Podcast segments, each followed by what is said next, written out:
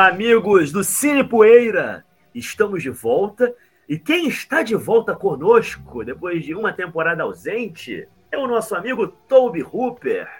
E desta vez o filme de Toby Hooper que nós discutiremos será The Mangler, produção de 1995, estrelando Robert Englund e Ted Levine.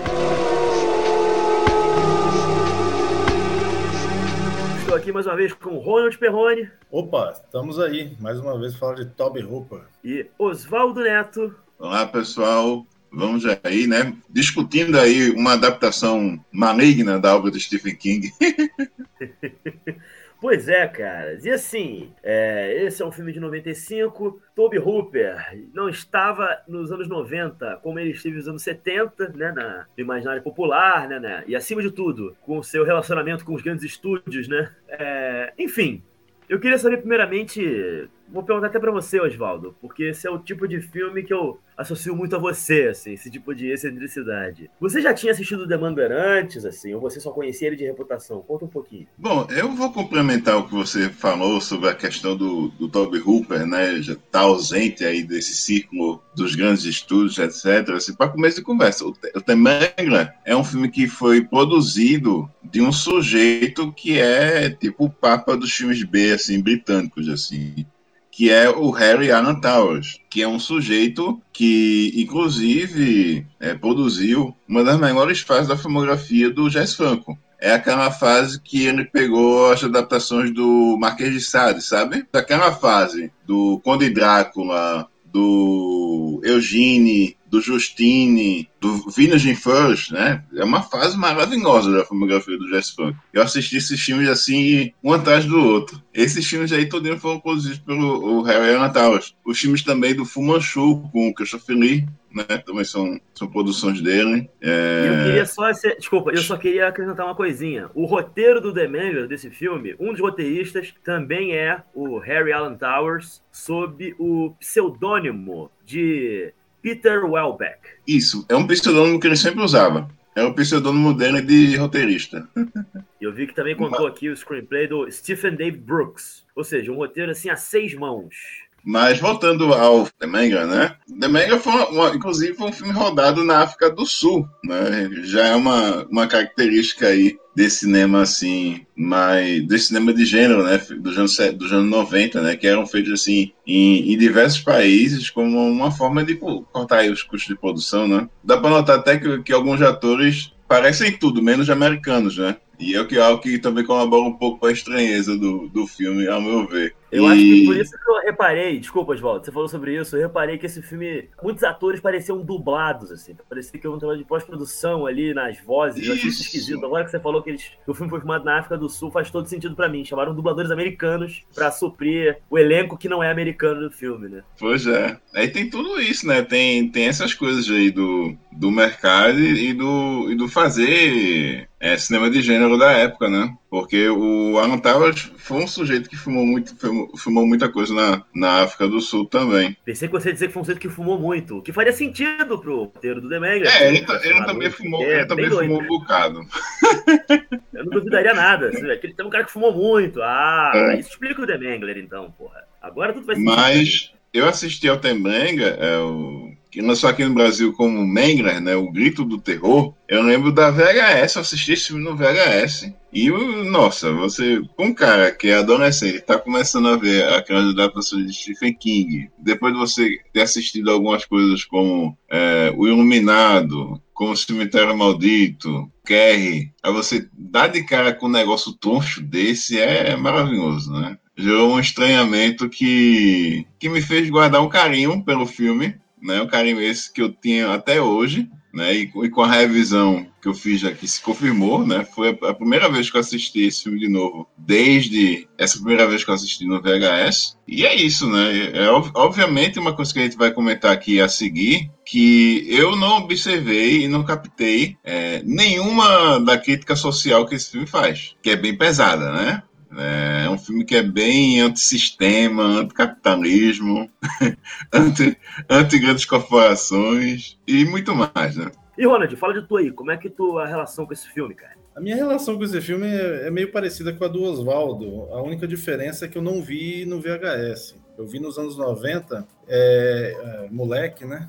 Então eu estava interessado ali no, também na, na, em algumas coisas de, de, horror, especialmente as adaptações do King. Só que esse filme estava na grade da programação do canal Telecine 2, não era nem Telecine Action ainda, era o Telecine 2 na época, lá para 97, 98. E eu peguei passando esse filme por um acaso, né? Não conhecia muito o filme ainda. E foi, e foi bastante impressionante, assim, pelas cenas de violência, né? É um filme bem violento em alguns momentos, que me, me, me chamou muita atenção na, na, na, época, mas eu vi até o fim, e, é um filme meio fascinante em vários aspectos do imaginário do Hooper ali, como ele constrói esse universo, embora seja um filme meio troncho em alguns momentos mas é, moleque, né? Só fui embarcando naquela doideira toda ali do, do The Mangler. E isso ficou na minha cabeça durante todos essa, esses anos todos, é, mais de duas décadas depois, eu agora revendo o filme e confirmou que é um, realmente um filme estranho, é um filme que tem seus problemas de narrativa, mas ao mesmo tempo continua fascinante do mesmo jeito.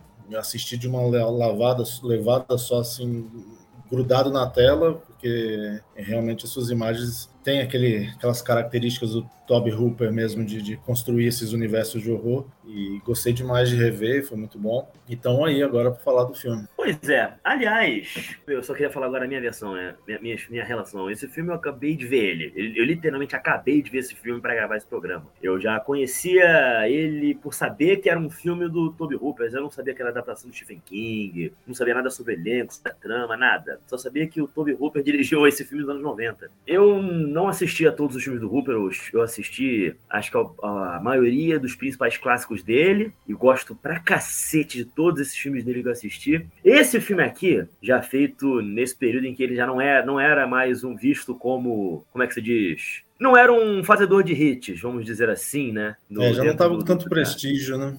Exatamente. É, ele infelizmente não conseguiu uh, entrar nos anos 80 como o John Carpenter e o Wes Craven. Mas fica claro para mim que apesar disso o homem ainda tinha bastante lenha para queimar, uma mise-en-scène formidável. É um filme que em vários momentos me remeteu ao Devorado Vivo, que continua sendo um filme superior, mas a gente vai falando mais depois. E como eu tava conversando com vocês antes assim, é um daqueles filmes que ele, bom, o filme flopou nas bilheterias, ele fez, juntando toda a grana, acho que total de 1 milhão e 500 mil dólares. É, eu não sei quanto foi o orçamento do filme, mas é claro que isso não deve ter pago, cobrido nem os custos de produção do mesmo. Mas me espanta que não tenha virado algum tipo de filme cult, assim, ao longo das décadas. Porque se você entrar na brincadeira do negócio, tem muita coisa, né, pra, pra gente se divertir, né? Tem muita coisa para encantar um espectador de, de horror que, que goste do Hooper seguindo essa linha mais, digamos assim, mais surreal, não é mesmo? Sim, sim, eu, eu acho, eu acho que é exatamente isso. É, é, é um filme que o Hooper ele não está preocupado, parece, com algumas questões. E, e, e, o que eu percebo muito desse filme é que em alguns momentos ele é mal decupado. A edição é troncha. E eu vou dar um exemplo. Logo no início do filme, né, como é apresentado ali aquela aquela lavanderia né, onde a, a, ameaça do filme se encontra, né? Que nós estamos falando de um. Daqui a pouco eu vou falar da sinopse, né? Uh, e, e, acontece um acidente ali. E, ao mesmo tempo, já começa uma ação paralela para apresentar o personagem do Ted Levine, que é um policial, um detetive, que sai de casa, quase bate num, num caminhão que está carregando um frigorífico ali, que saiu dessa fábrica. Depois a, a, a ação volta de novo para aquela fábrica na mesma hora, entendeu? E, e como se, se não tivesse tido esse A coisa é, é meio desconjuntada nesse sentido. Mas, ao mesmo tempo, o filme tem uma vibe de uma coisa meio pulp, sabe? E, e, e, lembra um pouco, sei lá, um, aqueles quadrinhos de horror dos anos 50, 60, uma coisa meio Contos da Cripta, um episódio de Contos da Cripta que foi estendido. Então, assim, ele tem um tom meio, meio surreal nesse sentido que essa, essas coisas desconjuntadas acabam fazendo sentido. O filme não tem um respiro, o personagem não dorme, a coisa tudo se passa numa noite, né? E, e assim, parece que a noite dura três dias. Então, vai muito nessa coisa mesmo do, de, de, criação de universo do Hooper. Penso muito nesse sentido, assim. Isso, ele tem esse tom, ao tempo todo, né? Que me, me remeteu bastante também ao Devorado Vivo, né? De farsa, né? De você estar tá num, num, universo que está que, que não existe de verdade, né? Num, num outro campo, né? Num campo de pesadelo, inclusive, né? E você vê personagens como o do Robert Englund, você vê personagens também como aquele fotógrafo da polícia. É, são personagens totalmente irre irreais, né? São, são pessoas que não existem. E, e, você, assim, você sente um estranhamento meio na narrativa, né? Uma coisa, essa coisa desconjuntada que eu citei, parece que não cola, né? Uma ação da outra. Mas ao mesmo tempo, a partir do momento que o Robert Englund aparece em cena, né? Com aquela maquiagem, aquela parafernália toda, né? Nas pernas, andando e falando daquele jeito, cara, você esquece qualquer problema que o filme pode ter para ficar assim maravilhado pelo Robert Young, aquela presença, aquela entidade, né? É muito incrível a participação dele. E Ronald, você pode dizer um pouquinho aqui da trama do filme para nós? Então vamos lá, já que a gente já está falando de cenas e tal, vamos falar da trama em si. E aí, é, é, ao mesmo tempo que é fácil, é, é meio complicado falar, porque é, é, acontece tanta coisa, né? né a partir de, de, um, de, uma história tão básica, tão simples. Porque basicamente é, isso: é, uma máquina né, dentro desse, dessa lavanderia, né? É uma máquina que... de passar roupa. Uma máquina de passar roupas, exato. E dobrar lençol, tudo. Isso, isso você bota os lençóis ali e ela parece ter uma boca de ferro que mastiga aquilo ali e, e sai do outro lado dobrado, etc. Mas assim, é aquele tipo de coisa que o Stephen King gosta de, muito de criar, né? Aquela, aquele, é, aquela mecanofobia, né? Aquele medo das máquinas. Você pensa em Christine, pensa no Maximum Overdrive também. Então você tem essa máquina ali nessa dessa lavanderia, que é possuída, é possuída por algum demônio, por alguma coisa, e, e tudo isso envolve um pacto entre, entre os poderosos da cidade, comandado, lógico, pelo personagem do Robert Englund, que é o dono da lavanderia. E depois de alguns acidentes que vão ocorrendo né, dentro dessa lavanderia, especialmente é, com mulheres, né, em, em, situações de trabalho precários, o filme fala um pouco disso. O personagem do Ted Levine, que é um detetive, começa a investigar esses acontecimentos até chegarem grandes revelações macabras aí, né? Então o filme é basicamente isso, se passa numa noite com, com essas, essa investigação a partir de acidentes que acontecem numa lavanderia envolvendo uma máquina né, infernal, né, que tá possuída aí. Vendo esse filme, eu não consegui não pensar que ele é uma espécie de cruzamento entre o Devorado Vivo que eu citei com o Cristino Carro Assassino mesmo. Porque eu não sou um leitor do Stephen King, mas claramente, eventualmente, assim, ele gosta de criar ou romances ou contos onde o horror vem de algo muito cotidiano, ou então de algo que simplesmente assim, aquelas ideias provavelmente criadas nas suas épocas mais insanas de, de consumo de drogas e bebidas e pensando no que fazer, né? Qual vai ser o seu próximo romance, assim. Fica muito claro para mim que o material original já é daqueles da, daqueles animais mais esquisitos que eventualmente o, o Stephen King, né, ele paria, e, e ainda pare, né? Graças a Deus ele ainda tá vivo, tá em atividade aí. Mas tem uma coisa que me incomodou um pouco nesse filme, você comentou da decupagem, Ronald. Eu não sei se eu gosto muito, acho que é do roteiro mesmo do filme, sabe? De como as, os acontecimentos do filme vão se dando. Porque, assim, não sei, individualmente tem várias cenas maravilhosas nesse filme. Mas analisando o filme todo por um conjunto, especialmente os personagens do filme, e eu penso aqui, por exemplo, na personagem da Sherry, que a gente descobre que é sobrinha do personagem do, do, do lá, que é uma jovem, que tá, já aparece logo no comecinho do filme, né? E aliás, você fica com a impressão de que ela vai ser a protagonista do filme de fato. E por mais importante que ela seja na trama, um bom pedaço dela deixa ela muito de lado. Assim. A gente já chega até a esquecer dela em alguns momentos para depois a gente ser mais Ainda pra bem, frente, né? saber da importância que ela vai ter. Como? Ainda bem, porque ela é realmente muito fraca, essa personagem, e a atriz é pior ainda. sim, sim, é verdade. É verdade. Mas assim, para alguém que tem a importância que ela tem naquela trama, eu acho que cabia, entende?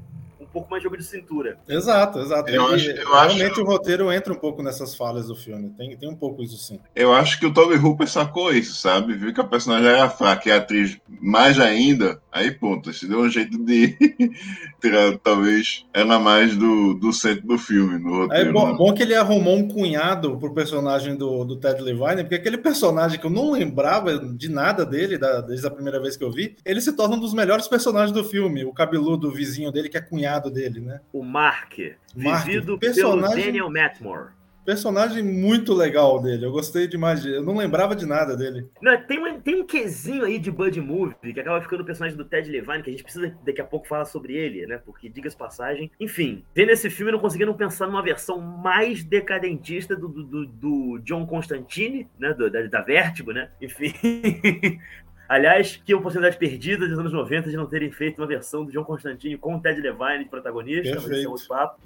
Perfeito. É, e de fato a dinâmica dos dois, o Levine ali como aquele policial já de saco cheio de tudo, amargurado, cansado da, por assim dizer, insignificância, né, do seu trabalho, da sua existência, que tem esse cara que é pelo contrário dele, assim, né, já equilibra um pouco, já é um cara com uma, em comparação a ele, né, uma figura mais, mais solar, claramente o único amigo que ele tem naquela maldita cidade. Realmente, os dois atores, eles é, se contrabalançam muito bem. É, todas as cenas que envolvem esses dois personagens são muito boas. É, a gente estava falando assim, da, da, situação de trabalho precário, né, naquela fábrica, né, e, e como eu falei, né, filme ele pega, assim, forte na, nessa questão de uma crítica social que, que, que ele tem, né. É um filme que realmente é, é bem anticapitalismo, ele é bem antissistema, é um filme que realmente não teria como sair de um, de um grande estúdio nesse aspecto. Inclusive, é algo que, obviamente, quando eu era adolescente, eu não, eu não tinha percebido nada. Né? Mas revendo ele hoje, tudo isso sobressai, né? É um negócio que é, é, é, tão explícito, essa pegada dele, que se você não perceber, porque você realmente está muito desligado no filme.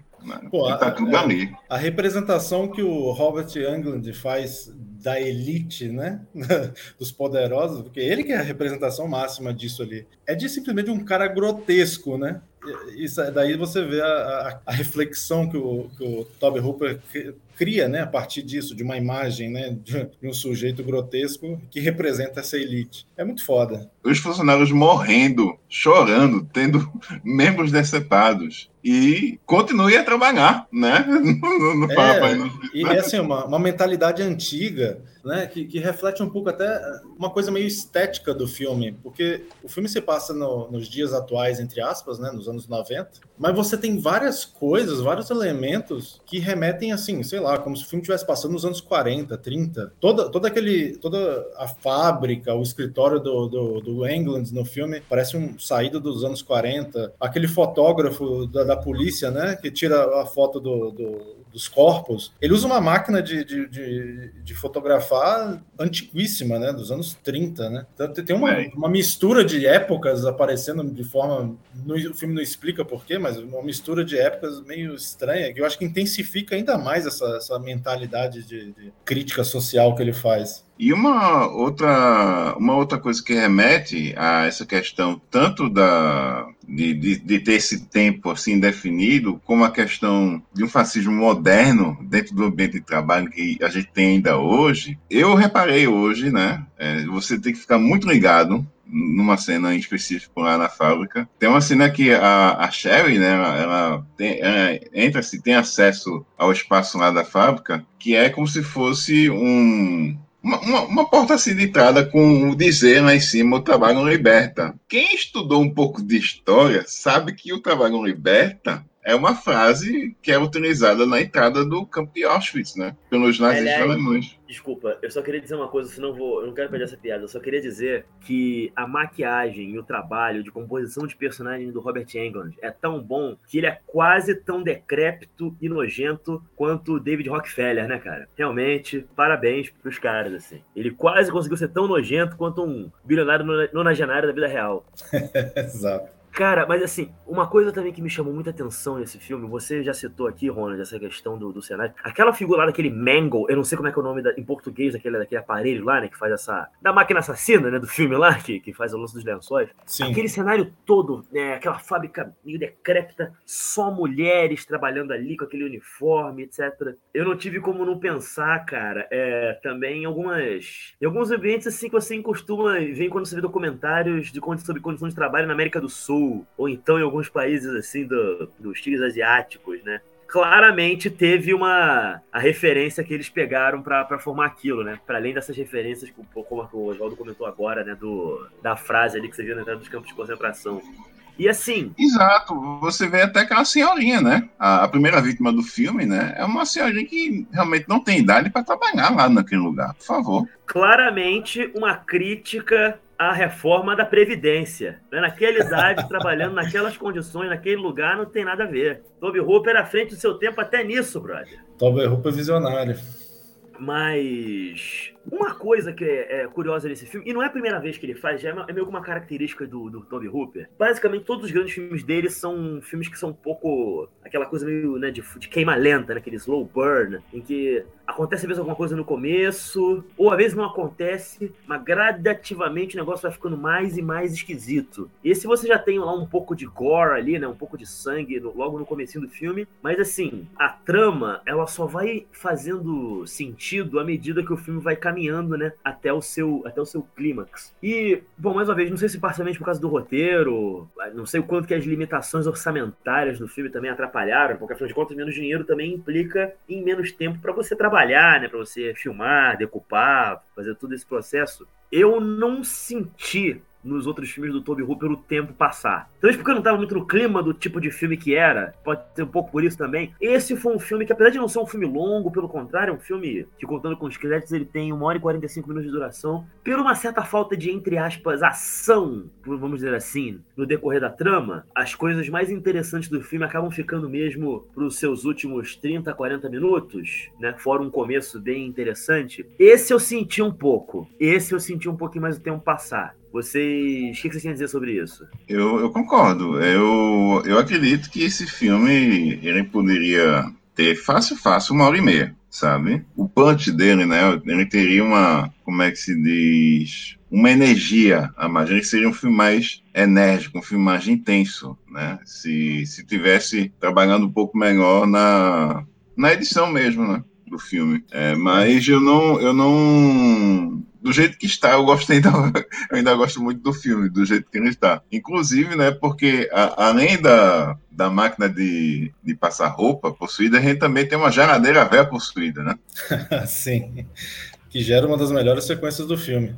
Mas eu, eu concordo um pouco com vocês nesse sentido de que o filme tem uma gordura, né? Poderia se fizesse uma edição mais precisa, talvez, o filme tivesse uma agilidade maior. E, e isso entra né, nas questões que talvez incomodam muita gente nesse filme, de deixar o filme meio troncho. Mas, ao mesmo tempo, isso não me afeta tanto. É como eu falei, a partir do momento que eu vejo o Robert Englund em cena, para mim nada mais importa, entendeu? E, e no meio, né, da, no miolo do filme, quando não tem coisas mais excitantes acontecendo com a máquina, a máquina não tá matando ninguém, ou não tem ação, não é um filme de ação, embora tenha um personagem principal que é um policial. Tem, o filme explora bastante cenas com o Englund, explora o tal do fotógrafo, né, a relação dele com, com o Levine. E o fotógrafo também é um ator mais jovem que também que é, que é maquiado igual o Englund, que é interessante. Eu não sei por que essas escolhas que eles fizeram de botar um personagens mais jovens interpretando pessoas bem mais velhas, mas que gera também umas coisas curiosas. Enfim, o filme, o filme vai se amontoando de cenas bizarras, com co coisas curiosas, com coisas que geram um fascínio para mim, que no fim das contas eu também eu não vi o tempo passar. Ao contrário do Luiz, eu, eu não me incomodei com o tempo. Eu acho que narrativamente ele tem uns problemas, né? Tem problemas de roteiro e tal, mas é, para mim passou voando. É, tanta coisa acontecendo nesse imaginário do Hooper que o filme para mim foi uma delícia. Eu só queria dizer uma coisa: o fotógrafo do filme é o mesmo ator que interpreta o cara do necrotério. É o Jeremy Crutchley, eu vi aqui. Olha Diga passagem, o,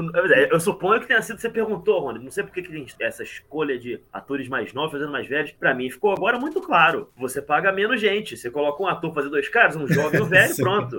Né? Sim, é verdade. Se desse, talvez verdade. se apertasse um pouco mais a grana, o próprio Ted Levine tinha feito a Sherry também, que é para você, né? verdade. Mas é, é, é, engraçado, eu procurei o nome do ator na hora para saber quem era, vi que não era um ator que eu conhecia muito, mas ao mesmo tempo eu não notei que ele fazia dois personagens. Mas mas é, isso é interessante. O personagem do cara do necrotério é engraçadíssimo. Os dois personagens dele são muito bons. Tanto o fotógrafo, que é maravilhoso aquele fotógrafo, cabe dizer. O diálogo dos dois. Aliás, tudo, tudo, que envolve essa cena dele do, do Levine chegando na delegacia, descendo até o, o necrotério, que já dá uma coisa ali, né? Meio macabra por si só, né? O negócio fica no meio que no subsolo do, do da, da, delegacia. E ele vai lá para basicamente relaxar. É o lugar que ele para para pensar, o que é muito, diz muito do, do, do personagem, do estado de espírito dele, né? Pra em seguida ele ter o diálogo com o fotógrafo e ele vai, né? Eu acho que ele não chega aí, né? Porque você descobre que ainda abaixo do necrotério ficava a sala do fotógrafo, né, cara? É, tem, tem uma cena muito boa, que é, que é justamente na cena que o Oswaldo falou da, da, da, geladeira, né? Que a, a geladeira teve contato com a máquina, né? Então ela também está possuída e foi levada para casa de um, de um vizinho, né, do, do, do, do Levine, do policial, e acontece uma tragédia lá também, um garotinho morre. E aí já o, o, cunhado dele, que já está já tá participando da, da investigação com ele, já, já cogitou a possibilidade de, de coisas sobrenaturais acontecendo, etc e tal. O Levine toma a decisão, né, depois de, de, de, um, de uma situação que acontece ali, marretar aquela geladeira, né?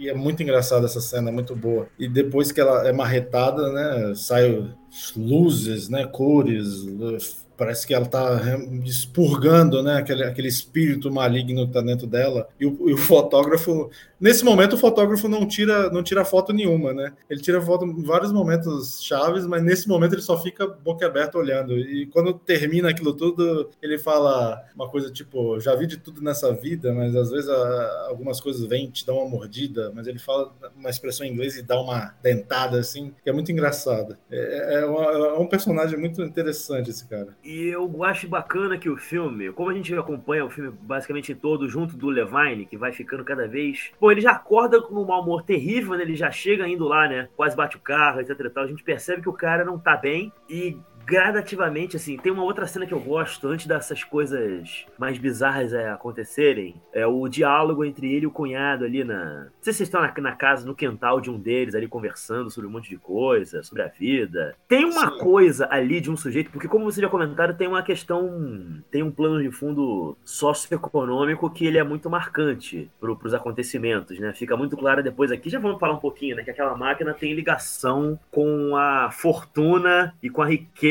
lá do, do personagem do Robert Englund, né? Ele fez um pacto com o demônio para poder, bom, estar onde está e essas essas almas, por assim dizer, que ele sacrifica pro diabo, são a forma dele compensar o pacto dele. E é interessante que o personagem do Levine, por ser um policial, a gente esquece, a gente, especialmente aqui no Brasil, que a gente tem uma relação muito problemática com a nossa polícia, com a figura do policial, a gente esquece que o funcionário o policial ele é um funcionário público. Ele responde a uma hierarquia que vai né, culminar lá, sei lá, com o prefeito, com o governador, enfim.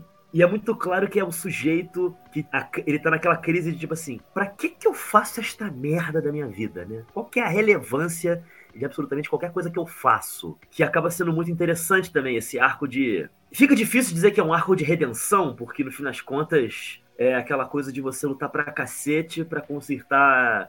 para tentar consertar um sistema que parece que ele já vem moldado a partir do, do, da desordem, do caos, da injustiça, mas eu vou dizer uma coisa assim: o Ted Levine, ele é claramente um dos atores mais injustiçados de Hollywood, mais assim subaproveitados, certo? O cara claramente pode interpretar qualquer papel. Se você para fazer maníaco, porra, quem viu aqui o Senso dos Inocentes sabe que o cara entrega. Se é pra interpretar um policial, ele entrega. Se é pra interpretar um pai de família, o cara entrega. O cara, ele é. Ele sofre da sina daqueles grandes atores que talvez pelo fato de não ter um não se enquadrar em um padrão de beleza, né, que costuma levar um cara mesmo, ainda que seja um ator branco, né, a virar um astro, ele também não tem uma uma marca que o torna disting, que o distingue. Então, ele fica sendo aquele sujeito que ele vai estar sempre fazendo um bom trabalho, interpretando basicamente qualquer tipo de papel, mas ao longo dos anos ele cada vez menos teve a oportunidade de mostrar o alcance da sua atuação. Então, se tem uma coisa que a gente precisa de exaltar nesse filme é de ser um dos poucos papéis de protagonista que ele teve e um que soube utilizar muito bem tanto a figura física do Ted Levine quanto o seu talento pro drama, né? Cara, só a voz dele, né? O trabalho, o trabalho que ele faz de gestos, né? Com a voz dele, é, mostrando aquele cara que tá cansado, de saco cheio. Você,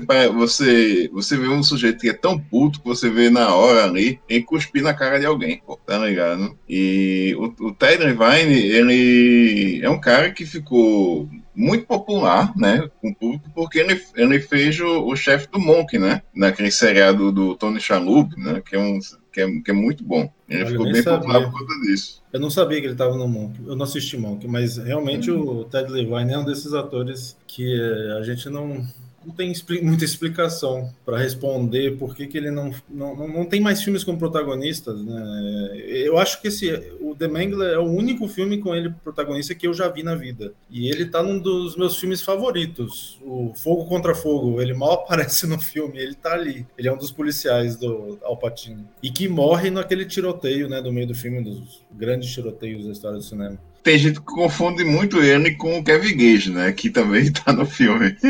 Verdade, os dois são bem parecidos. Agora, tem uma outra, uma das subtramas aí do filme envolve a Lin Su, que é uma das funcionárias da fábrica, que é vivida pela atriz Lisa Morris, por quem o, o Gartley, a gente falou o nome dele, né? O Gartley, que é o personagem do Robert Englund, ele parece ter ali algum interesse a mais, um interesse especial nessa moça, né? Eventualmente, ela, como é que eu posso dizer, ela acaba sendo ali, né? O cara basicamente propõe ela se juntar a ele ali naquele pacto, né? Pra, tipo, enfim, meio que virar a, esposa dele ali, né? Pra eles dominar junto com, junto com ele aquilo tudo, né? Que ela aparentemente, se no primeiro momento ela parece muito chocada, meio. não parece estar nem um pouco interessada né, nos interesses. Tem até aquela cena que, ela, que ele basicamente pede pra ela se banhar né, no, no, no, escritório dele, né? E deixa ali a porta aberta pra ele ficar olhando. Não sei se ele teve capacidade física de conseguir fazer sexo com essa mulher, porque claramente o velho não consegue se manter em pé em nada, né? Não sei se alguma coisa fica em pé ali, mas enfim. Eu acho que a transformação dela é uma personagem que eu sinto que poderia ter rendido mais, entende? Eu me frustrei um pouquinho também com a maneira como eles lidam com ela e até mesmo com a maneira como eles se livram dela depois. Isso foi uma outra questão que eu admito que me incomodou um pouco no filme, porque, não mais por ser uma funcionária, alguém que vem de baixo, que através ali de se envolvendo com o patrão acabaria ganhando, né, galgando ali novo, um novo lugar na sociedade. A crítica, o comentário tá ali, mas nada de muito substancial é feito, nem nesse sentido de comentário social, político, e nem no sentido narrativo da trama, assim. Eu fiquei um pouquinho, um pouquinho frustrado com isso também. É, ela, no caso, se torna uma aliada, né, porque a máquina tirou o pedaço do dedo dela, né? Porque quando a, a máquina, né, ela, ela tem um, pedaço da pessoa, né? Tem essa, ela tem essa ligação, ela acaba possuindo também o personagem. Que é o caso do personagem de Anglo, né? E, e, o caso também aí de desse personagem dela e de outros, né? Que o próprio personagem do Anglo também é, é conhecido depois que ele sacrificou a própria filha, né? Para manter o pacto. Pois é, pois é. E a gente descobre depois que esse negócio. Bom, ele mostra ali uma, uma pra ela, né, naquele livro ali, né? Nossa, nesse livro não, no contrato dele, né? Aquela imagem da mão dele sangrando, faltando um dedinho, né? E aquela cena depois, quando dá merda toda. Aliás, já vamos cair logo no final, né, gente? Quando dá merda toda, vão tão para oferecer a pobre da Sherry lá de sacrifício, mas aí vai o, o, o personagem do Ted Levine com o cunhado dele lá, com, munido lá das coisas para fazer lá o, o exorcismo na máquina, que morre um monte de gente, pá, e a máquina acaba ganhando vida e vai atrás dele, que eu acho aquilo sensacional demais. E dane-se que tá datado o efeito visual, o CGI da, daquela máquina, aquela cena toda, só pelo fato dele ter, ter sido pensado e colocado em prática, já é uma maravilha, né? É o tipo de excentricidade que eu acho que faz um pouco de falta do cinema blockbuster contemporâneo, e dá, eles conseguem fugir dali os dois, né? E ela vai pro médico e você vê que a mão do médico também tá faltando um dedo, né? Aí você sabe, puta merda, cara, pra que, que a gente faz o que a gente faz, né?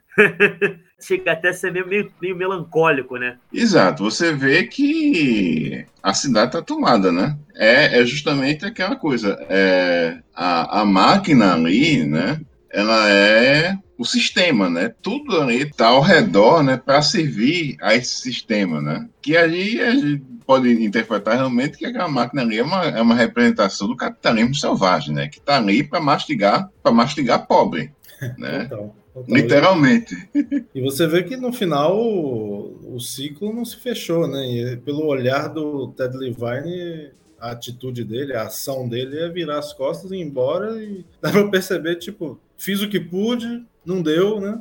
Vou, vou embora disso. E vira as costas e vai embora, porque ele não tem mais o que fazer. Pois é, cara. Depois de tudo que ele passou, a único momento do filme que parece que ele toma um banho, troca de roupa, ele vai encontrar a Sherry e encontra ela basicamente na mesmíssima posição que tava lá o, o, o tio dela, que é o personagem do England. É, inclusive, ela tá falando com uma voz meio assim, como se fosse o próprio, né? Andando com uma muleta e sem um dedinho, né? Quando ele vê aquilo, ele já se, meu irmão, deu para mim, eu vou embora. É, mas mas eu, eu, só queria ressaltar de, também, que o Luiz comentou aí, é, o, o, lance do, do, dos efeitos especiais e, e, dessa máquina tomando vida, que eu também acho maravilhoso, assim, em todos os sentidos realmente, você olhando os efeitos especiais hoje, você percebe essa coisa datada, entre aspas, mal feita, né? Olhando hoje. Mas é lindo aquilo. Você, você concretizar né, essa ideia naquela época, com esse orçamento de uma máquina daquele tamanho, perseguindo personagens nos corredores de uma fábrica.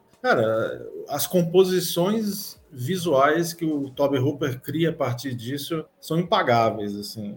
E, e, a cena do, do, exorcismo, por exemplo, a câmera enquadrada, a câmera enquadra tanto a máquina, né, com aquela, aquela máquina gigante, né, vai até lá no final da tela e no outro canto da tela os personagens fazendo seus rituais ali para exorcizar. É, é, um desses enquadramentos assim. Eu até tirei um print na hora assim do que eu estava assistindo o filme de tão bonito que eu achei. É um dos enquadramentos mais bonitos que o Toby Hooper já filmou na vida. É, é um único, único plano, assim, uma câmera estática e aquilo tudo, assim, no seu resplendor, assim.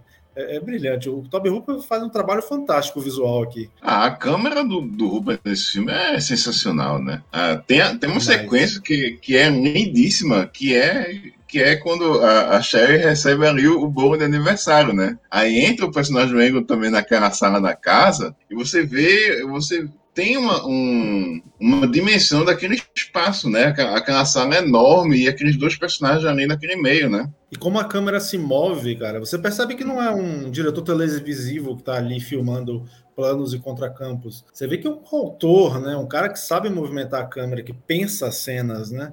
A, a câmera começa num ponto, abre, fecha, tudo num único movimento. Top Hooper, né?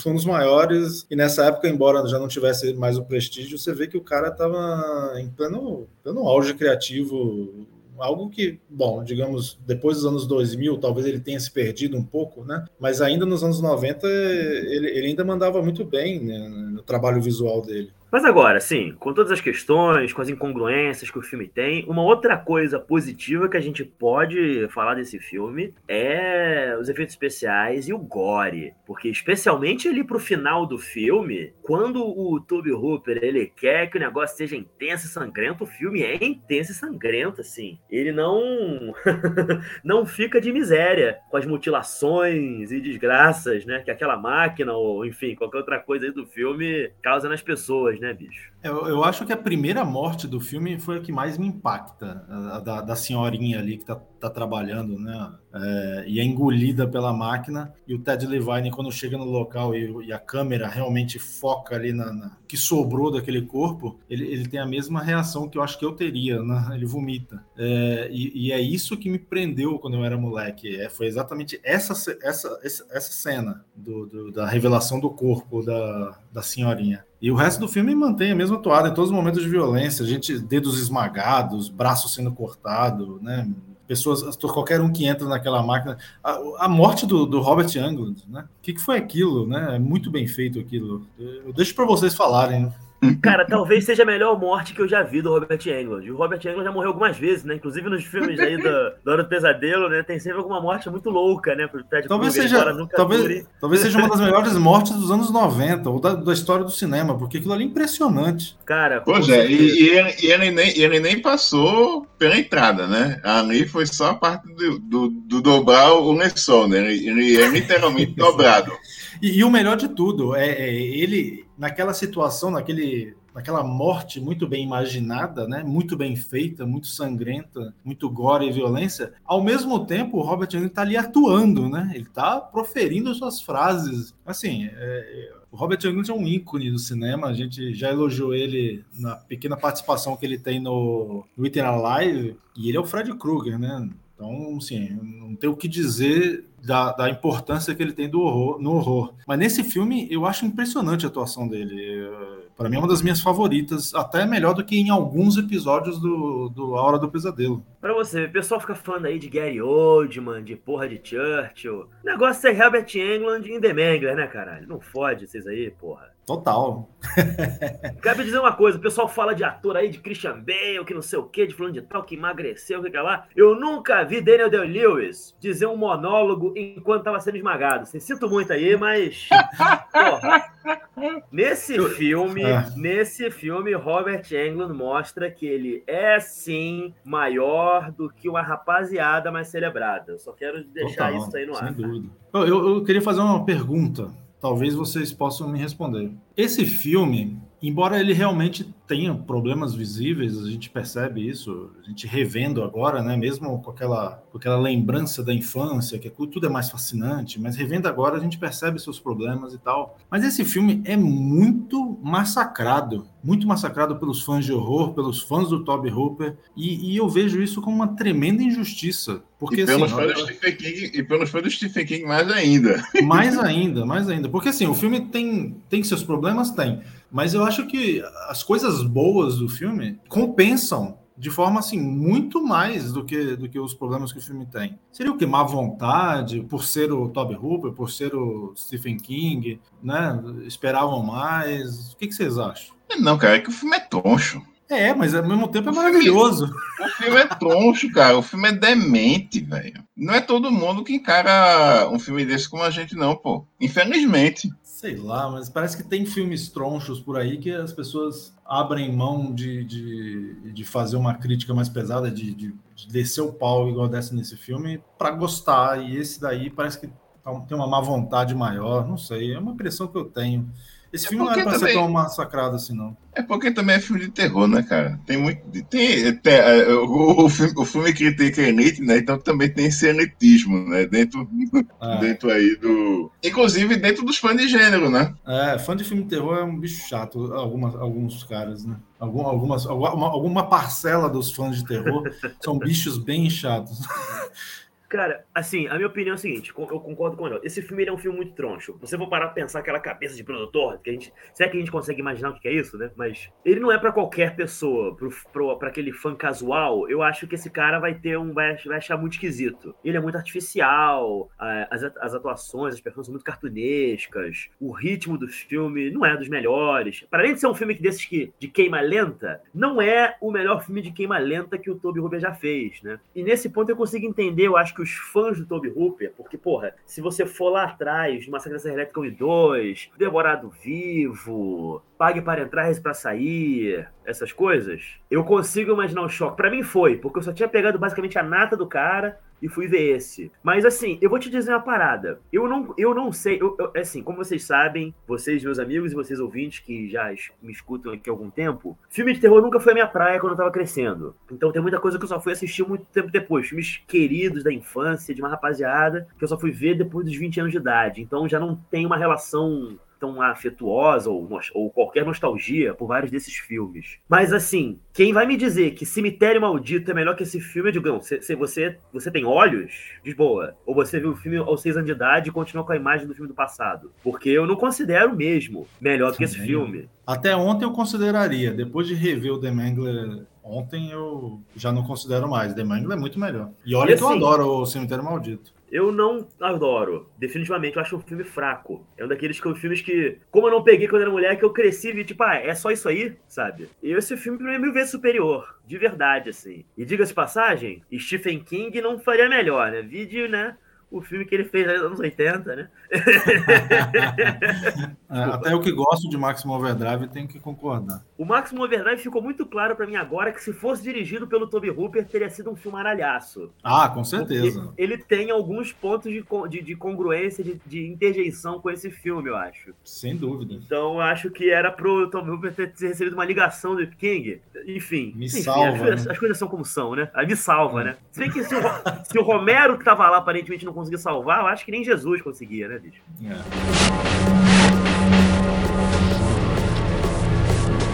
Enfim, meus amigos, que tal irmos para as nossas cotações para The Mangler? Você gostaria de começar, Ronald Perrone? Posso começar. Então, é isso aí. The Mangler é um filme que a gente já falou várias vezes. Troncho, né? desconjuntado, tem problema de ritmo, de decupagem, edição, alguns personagens com potencial não se desenvolvem, né? Tem todos esses problemas. Mas ao mesmo tempo, eles estão inseridos no imaginário muito fascinante, pelo menos para mim, do Toby Hooper, um imaginário visualmente muito impressionante para mim, como ele, ele, ele cria, né, essa, essas imagens a partir de orçamentos menores, né, a partir de, um, de, uma produção que não fosse lá talvez a melhor produção que ele já trabalhou na vida, mas que consegue, né, concretizar muita coisa que me fascina muito. Eu acho esse filme um, um filme de horror dos anos 90, assim, essencial essencial. Um filme que me pega de um jeito especial, do, do, do, desde pequeno me fascinou, assim, com suas imagens e, e, revendo agora, me deixou, me deixou muito feliz de,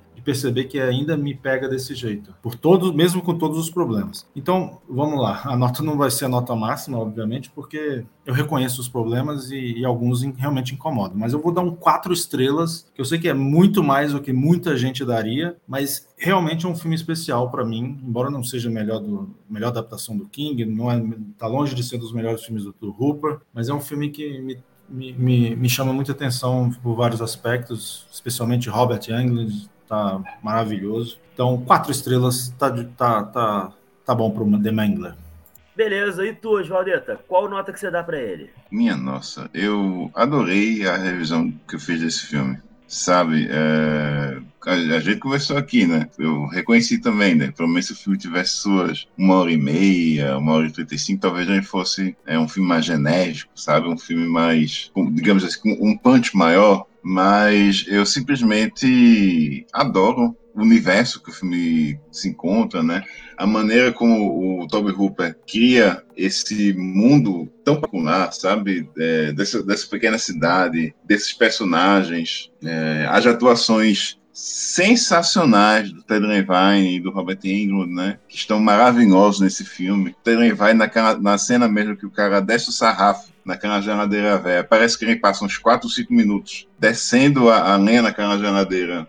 E, e, e, e, o cara tá entregue no papel, sabe? Ele faz aquele negócio totalmente sem ironia, né? Sem, sem risinho do lado, sabe? Risinho assim no canto da boca. É um puta ator, é, é um dos, é um dos maiores trabalhos do Ted Levine. E também, né, essa, a questão como o filme faz essa crítica é, social bem forte que que apresenta ao, ao, espectador, né? Qualquer espectador que, que se toca assim um pouquinho, veja o que, o filme está tá, tá lidando, né? Vai reconhecer tudo que esse filme está querendo, ele tá querendo transmitir aí no decorrer aí da sua duração. E é isso, eu dou um quatro estrelas, né? Não, tá, tá longe de ser é, um dos melhores filmes do Toby Hooper, mas ainda assim eu considero um dos meus favoritos da filmografia do Toby Hooper. Puta filme. São poucos os filmes que retrataram tão bem a luta de classes dentro do cinema e sem lacração. É isso aí. Maravilha, cara. Olha só. Eu vou dar três estrelas e meia para ele, assim. Eu acho que é um filme que em algum momento caberia fazer uma, uma revisão dele. É um daqueles filmes que eu vou precisar de digerir ele um pouco mais. Pode ser até que a minha nota baixe, mas eu acho improvável. Porque até o, quando você vê o filme como um todo, você vê que tem muita coisa boa ali no meio de coisas que não são tão boas. É um do filme daqueles imperfeitos, mas de fato tá muito longe de ser a tranqueira, o bagulho que muita gente fala.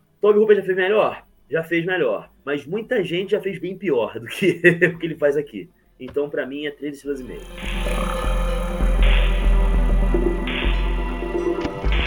Rapaziada, a gente já tinha feito há umas três temporadas atrás um top 5 do Toby Hooper. Só que coisas aconteceram, nossa vida seguiu, vimos outros filmes do Homem, em alguns casos revimos outros filmes do Homem. Então decidimos aqui tentar dar uma atualizada no, no nosso top 5. Então é isso. Vamos fazer agora um top 5 novo, final de 2021 aqui, pro Toby Hooper. E eu gostaria de saber muito a opinião de vocês, meus amigos. Qual é o melhor filme dele? Pode ser do melhor pro pior, do melhor pro pior, o que vocês preferirem. Quem gostaria de começar? Bom, é um top 5, né? Vamos, vou, vou começar logo. Eu vou colocar em quinto lugar um filme que é. O pessoal fala assim que Toby Hooper tem, muito, tem muita tranqueira, coisa e tal. Cara, eu não consigo ver isso. Eu acho uma filmografia é, muito respeitosa a do Toby Hooper como diretor, porque sinceramente não é todo, não é qualquer cara que, que vai soltar uma sequência de filmes como ele soltou dos anos 70 até a, metade dos anos 80, né?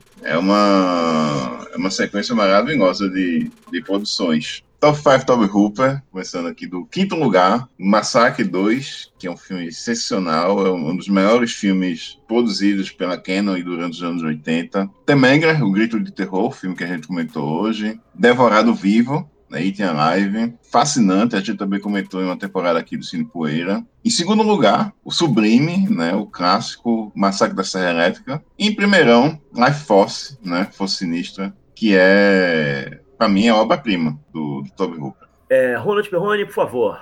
Vamos lá, como a gente fez essa, esse top, esse primeiro top foi na primeira temporada, tem dois filmes novos no meu, no meu top. Eu não lembro exatamente qual era a, a, o meu ranking naquela época, mas eu sei que dois entraram, porque até então eu não tinha visto o Item Live, que nós fomos ver na comentar na segunda temporada, e foi a primeira vez que eu tinha visto. E ele é o meu quinto lugar hoje, Item Live em quinto lugar. O quarto lugar também não estava naquele meu top, né? Porque foi o filme que eu assisti, revi agora, que é o The Mangler, e ele assume aí agora o quarto lugar. Em terceiro lugar, não lembro a, a, a ordem que estava, mas provavelmente os três filmes, obviamente, já estavam lá. Que é, em terceiro lugar, O Massacre da Serra Elétrica 2, que é uma continuação tão boa quanto o primeiro, na minha opinião, embora seja outra pegada, outra proposta, né? Bem diferente um do filme do outro. Mas eu acho que é uma continuação que de respeito para o clássico que é Massacre da Serra Elétrica, que é o meu segundo lugar. O Massacre da Serra Elétrica, um dos maiores clássicos do horror, um dos meus filmes favoritos de horror de todos os tempos. E em primeiro lugar, o mesmo do Oswaldo, né? Força Sinistra,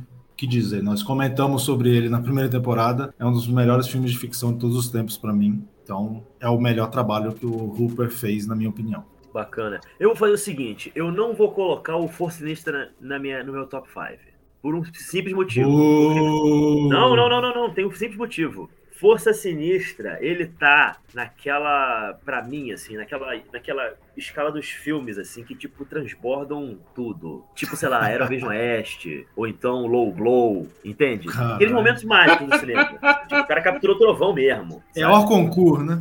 Exatamente. Não é porque eu não goste, é porque é simplesmente uma das melhores coisas que o cinema já fez. Assim. Eu comparo, oh, meus amigos, o Força Sinistra com assim, a criação da primeira ponte, entende? A invenção da tesoura, essas coisas importantes assim, sabe? É, eu é acho, acho que nós somos, nós somos um trio que pensamos praticamente igual, né? Porque nós temos esse afeto pelo Focinista desse mesmo jeito. É pois raro é, de encontrar é. isso, então, três pessoas assim. É por isso que a gente tá então, junto. Um... Exatamente. Então, para ficar um pouquinho assim, mais variada a minha nova lista, eu vou fazer o seguinte: dos filmes que eu assisti do Toby Hooper, em quinto lugar eu vou colocar O Devorado Vivo. Em quarto lugar, eu vou colocar o Invasores de Marte, que eu acho foi uma grande surpresa, assim. Gostei demais desse filme. Em terceiro, eu vou colocar Pague para entrar, Reze para sair. Em segundo lugar, desculpa, em segundo lugar, eu vou colocar aqui o. Eu vou colocar o Poltergeist. E em primeiro, eu tô querendo roubar, porque eu esqueci de colocar em algum lugar aqui uma Saga Elétrica 2. Eu Bota logo o 1 e o 2. Pois é, tá esquisito, droga. Pois é, mas seria mais ou menos. É que o primeirão seria o meu top 1, né? Nesse, nessa nova lista, né? Eu colocaria o primeiro filme como o, o, o top. Mas agora que eu vi que eu não botei a porra do eu, eu me sinto muito culpado. Então, olha, é seguinte, gente. Segundo lugar é Poltergeist, Passagem Selecta 2, e, e primeiro é esse. Eu sou um escroto, vocês me desculpem, mas eu não consigo. Esses filmes são bons demais pra, pra eu não colocar. Vocês podem reclamar depois com a gente aí no, no, no Instagram do, do, do Cine Poeira, que eu vou entender. Pode me zoar que eu aceito. Depois de eu mandar esse, essa, essa, esse miguezão aí, vamos ficando por aqui. Espero que vocês tenham curtido. E, aliás, digam pra gente o que vocês acham do The Mangler. Você considera o The Mangler esse erro, esse equívoco, essa vergonha na carreira de um então notório, popular, importante diretor? Ou é uma pérola injustiçada e que merece sim encontrar o seu público? Por favor, diga para nós. Estamos no Instagram, né, no arroba Cinepoeira Podcast. Estamos no Facebook, no. Bom, Cinepoeira mesmo. e claro, gente, lembrando que a gente tem aí, né, o nosso, o nosso Apoia-se, para quem dá, puder dar aquela moral para a gente poder investir aqui, né, e trazer conteúdos de cada vez mais qualidade para vocês, né? Quem sabe até mesmo melhor qualidade técnica. E lembrando que os programas também estão subindo, sendo subidos gradativamente para o YouTube, os programas antigos, até chegando os mais novos. Então, quem quiser se inscrever lá no nosso canal, fica à vontade, compartilha com a rapaziada. Às vezes aquele amigo que fica com preguiça de ouvir no Spotify ou no Google Podcast, seja lá onde for. Cara, bota ali no YouTube, vai trabalhar e fica ouvindo ali a nossa voz falando essas coisas todas que vocês gostam de ouvir. Então, rapaziada, cinéfilo ajuda cinéfilo, gente. É isso aí. Aquele abraço forte e até o próximo programa.